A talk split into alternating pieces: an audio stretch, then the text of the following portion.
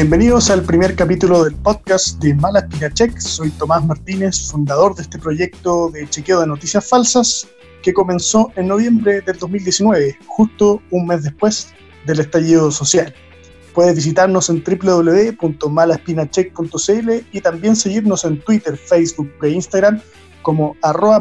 En el capítulo de hoy revisaremos las notas más leídas de nuestro sitio y cómo las chequeamos. Además, vamos a estar junto a Pablo Medina, director de Colombia Check, un fact-checking de ese país que nació en 2016 y quien nos contará sobre cómo trabajan para frenar la desinformación en Colombia. Malaspina Check, además, es parte de la alianza Latam Chequea, que combate la desinformación sobre el coronavirus. Puedes revisar ese trabajo en www.chequeado.com slash latam coronavirus. En los primeros cinco meses de nuestro proyecto nos han visitado más de 100.000 personas, los invitamos a revisar nuestro sitio www.malaspinacheck.cl. Si te llegó alguna noticia que parece ser falsa o leíste alguna historia que parece ser demasiado buena para ser verdad, o viste quizás un titular muy llamativo o difícil de creer, si tienes dudas de alguna información, envíala a nuestro WhatsApp más 569-744-73146 y la verificamos. En este primer capítulo revisaremos las cinco noticias más leídas de Mala Check y contaremos cómo las chequeamos. Ahora en la Catedral de Santiago hay una especie de ajusticiamiento. ¡Qué horror! Demonios izquierdistas atacan a un padre en Chile. Estos fueron algunos de los comentarios durante los primeros días de enero del 2020 en un video que se mostraba a un supuesto secuestro de un sacerdote en la Catedral de Santiago y que se viralizó en Twitter. En las imágenes se veía cómo un grupo de encapuchados sacaba a la fuerza a un hombre vestido de cura de la iglesia en medio de gritos, lo que causó pánico no solo entre los presentes y en redes sociales. Pero, ¿fue verdadero o falso?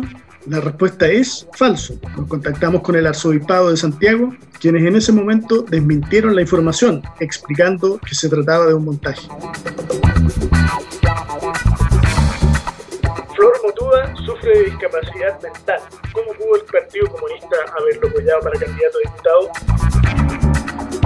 A mediados de enero se difundió en redes sociales una fotografía de un supuesto carnet del Registro Nacional de la Discapacidad con un RUT y el nombre del músico y actual diputado Florcita Alarcón, más conocido como Florcita Motuda. El documento decía que el parlamentario tiene un grado de local de discapacidad severa de 55,5%. La información se viralizó rápidamente y llegó a nuestro WhatsApp. ¿Era verdad que Florcita Motuda tiene una discapacidad severa? Consultamos el RUT que tenía el supuesto carnet y no corresponde al del diputado Larcón, por lo que se trata otra vez de una noticia falsa. Jesús, María y José 2019. Así trata a los migrantes Trump, el mejor amigo de arroba Sebastián Piñera. En diciembre del 2019, la imagen de una mujer amamantando a su agua a través de una reja tuvo miles de retweets. Los comentarios al posteo condenaban el hecho que ubicaba la fotografía como referencia geográfica en Estados Unidos. La foto tuvo más de 1.200 retweets, pero ¿era una imagen real? ¿Correspondía realmente a Estados Unidos y a una familia de inmigrantes ilegales? Hicimos la búsqueda inversa de imágenes en el buscador de Google y la fotografía era más antigua de lo que se creía. No solo era de años anteriores, específicamente del 2013, sino que además la búsqueda arrojó como resultado que la imagen había sido capturada en San Juan, Argentina. Resultado, otra noticia falsa. La casa de Char es una verdadera mansión, comunista tesoro.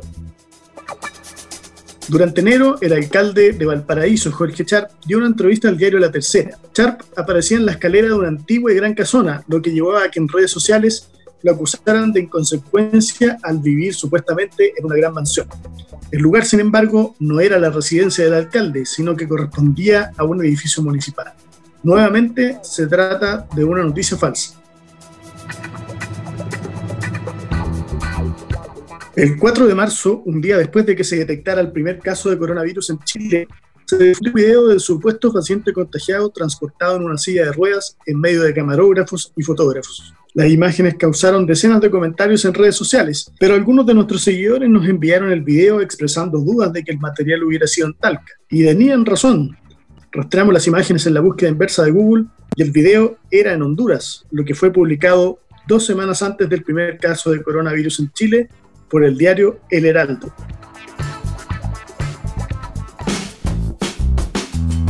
Ahora le damos la bienvenida a nuestro primer invitado de este capítulo del podcast de Mala Espina Check, Pablo Medina, periodista colombiano y director de Colombia Check, un medio que hace ya varios años se dedica en Bogotá a hacer fact-checking, chequeo de desinformaciones, que nos va a contar cómo trabaja este medio para conocer cómo combaten también la desinformación. Bienvenido, Pablo. Hola, Tomás, y hola a todos los oyentes. Muchas gracias por la invitación. Primero quería preguntarte, eh, ya habíamos conversado algunas veces eh, también en, entrevistándote para nuestro sitio, ¿por qué decidiste liderar un proyecto de fact-checking y cuál crees que es la importancia de esta herramienta para el periodismo actual? Bueno, creo que para responder eso tengo que aclarar que Colombia Check eh, fue creado antes de que yo llegara al proyecto, fue creado en 2016 Em, como una forma de revisar el discurso público sobre el proceso de paz que había aquí en Colombia entre el gobierno y la entonces guerrilla de las FARC. Y yo me sumé al proyecto en 2018, cuando el proyecto ya había evolucionado a, a revisar otro tipo de discurso público y también desinformación en redes. Y me pareció una buena oferta cuando, cuando me la hicieron, porque me parece que uno de los problemas que, que enfrenta tanto el periodismo como el consumidor de información en general ahora es justamente la desinformación y que era una buena manera de entender esos problemas y además em, hacer algo al respecto. ¿Cuál crees, Pablo, que es el mayor peligro de la desinformación hoy en día? Yo creo que el mayor peligro es que la gente que recibe desinformación puede llegar a creer en cosas que son perjudiciales para, para ellos mismos.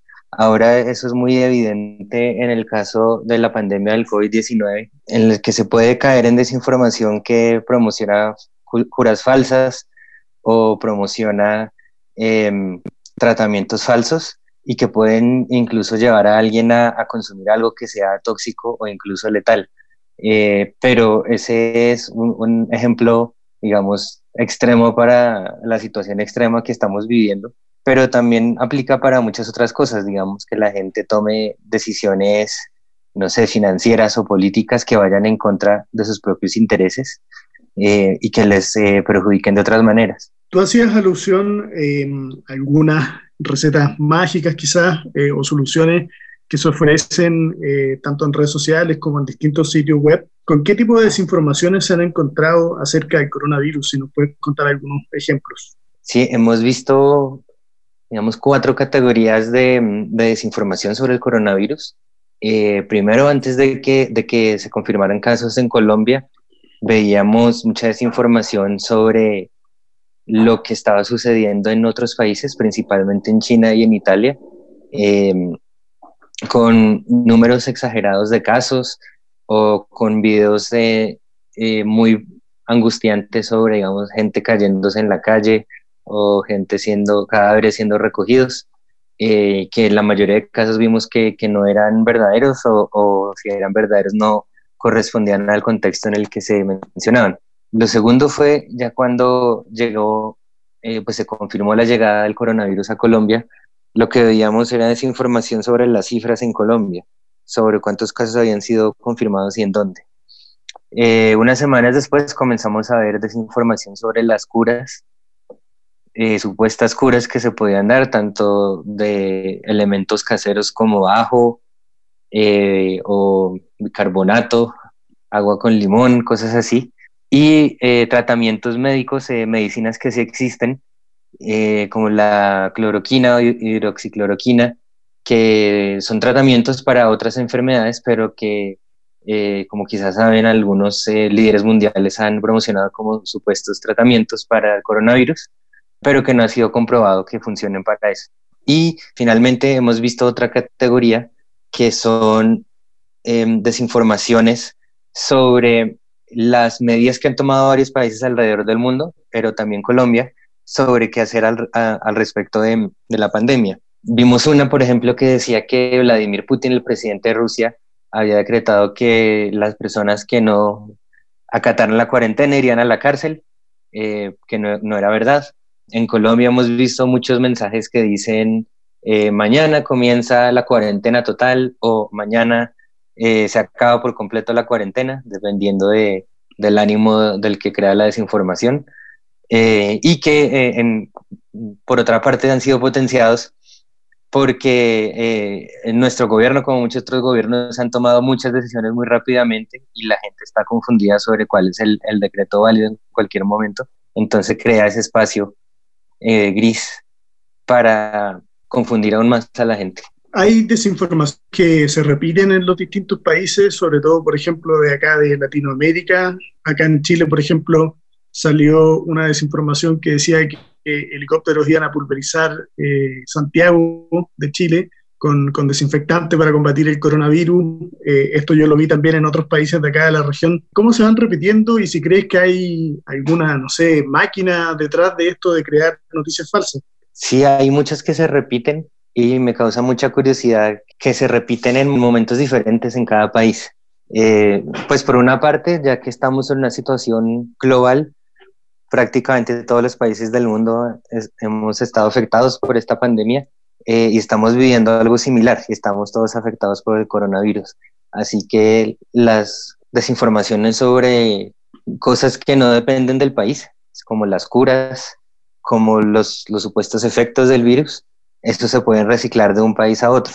Pero lo que vemos em, desde la, las alianzas internacionales que tenemos, que estamos en, en, dos, una que se llama Coronavirus Facts con la International Fact Checking Network y otra que se llama la TAM Chequea, en la que están también Malespina. Eh, vemos que, que van chequeando los otros chequeadores del mundo y muchas veces vemos que cosas que nosotros chequeamos hace unas semanas están apareciendo en otros países. Y también a veces vemos que otros medios en otros países chequean, ah, esta es una cura o este es un doctor que da tal cura para el coronavirus y nosotros vemos en redes colombianas y, y vemos, no, eso no, no se ha movido, nadie lo está moviendo. Hoy, por ejemplo, en México me preguntaron que si hemos visto que se esté diciendo que hay médicos inyectando a los pacientes con coronavirus y no encontré nada en Colombia pero muy probablemente en unos días o en unas semanas va a comenzar a llegar esa información aquí y ya vamos a tener, pues ya, ya gracias a nuestros colegas mexicanos vamos a tener el chequeo, espero.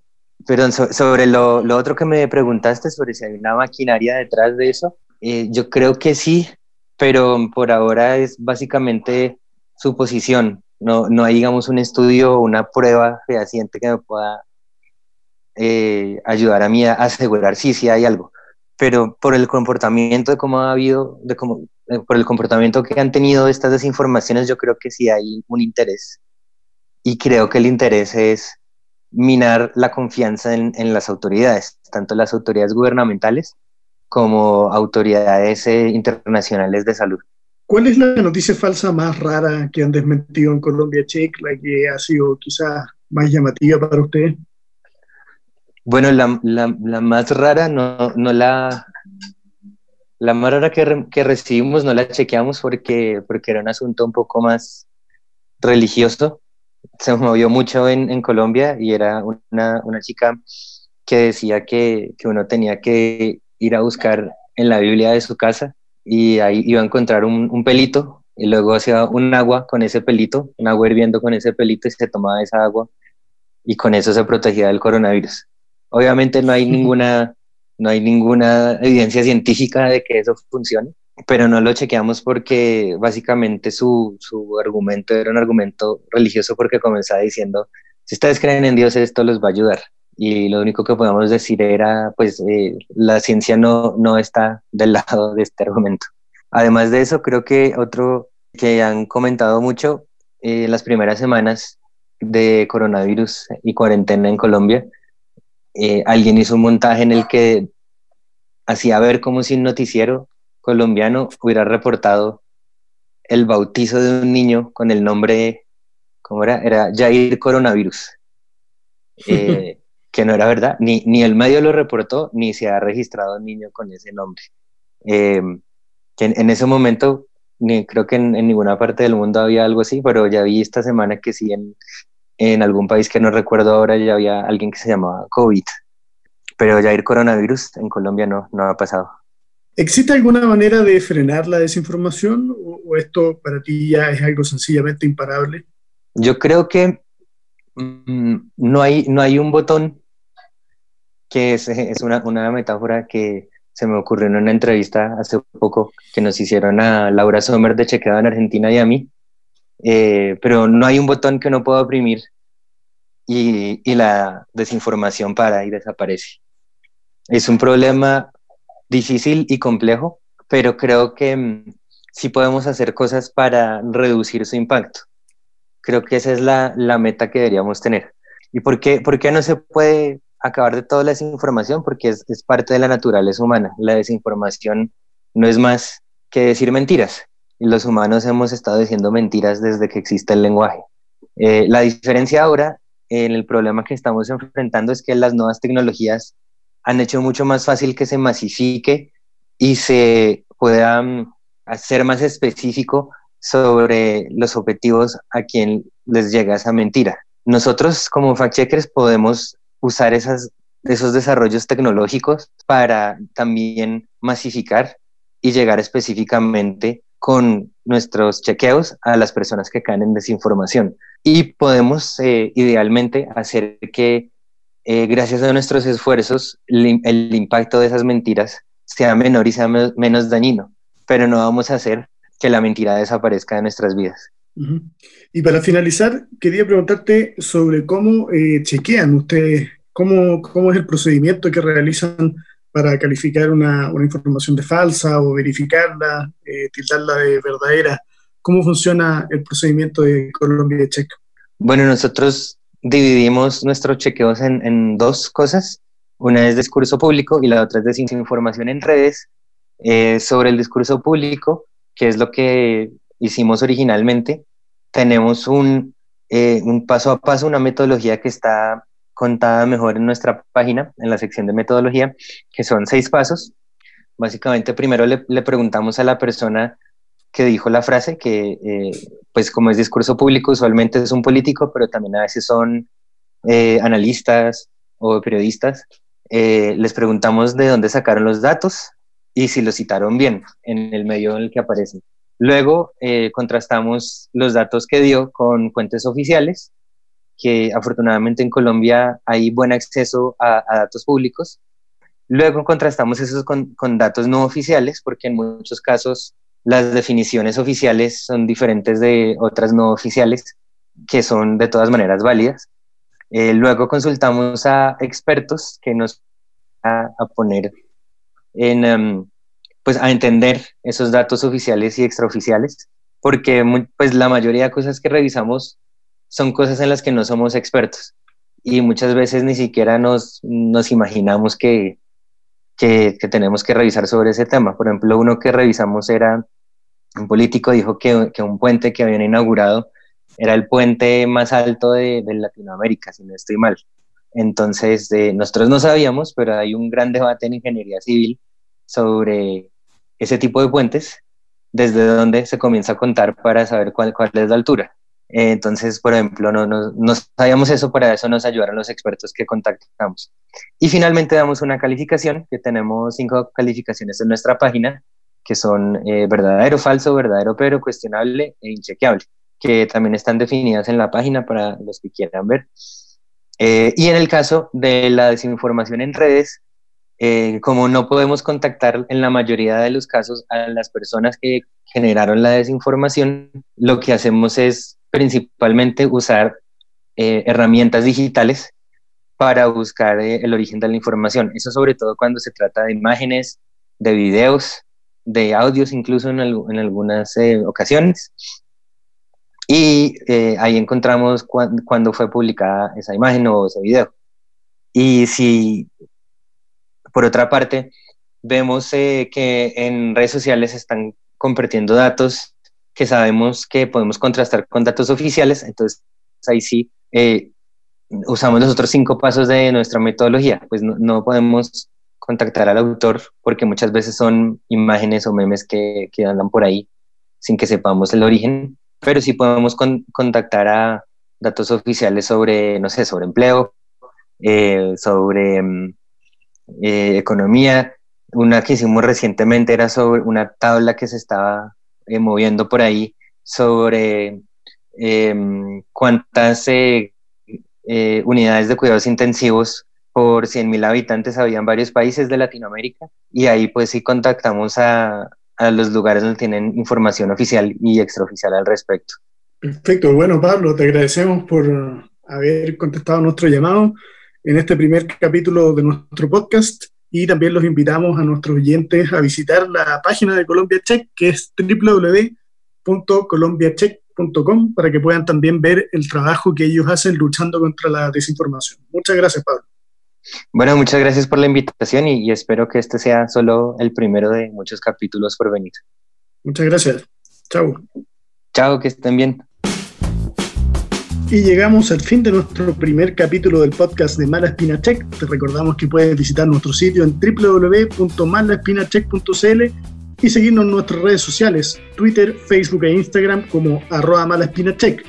Además, te pedimos recomendar nuestro podcast y revisarlo en Spotify y todas las plataformas disponibles.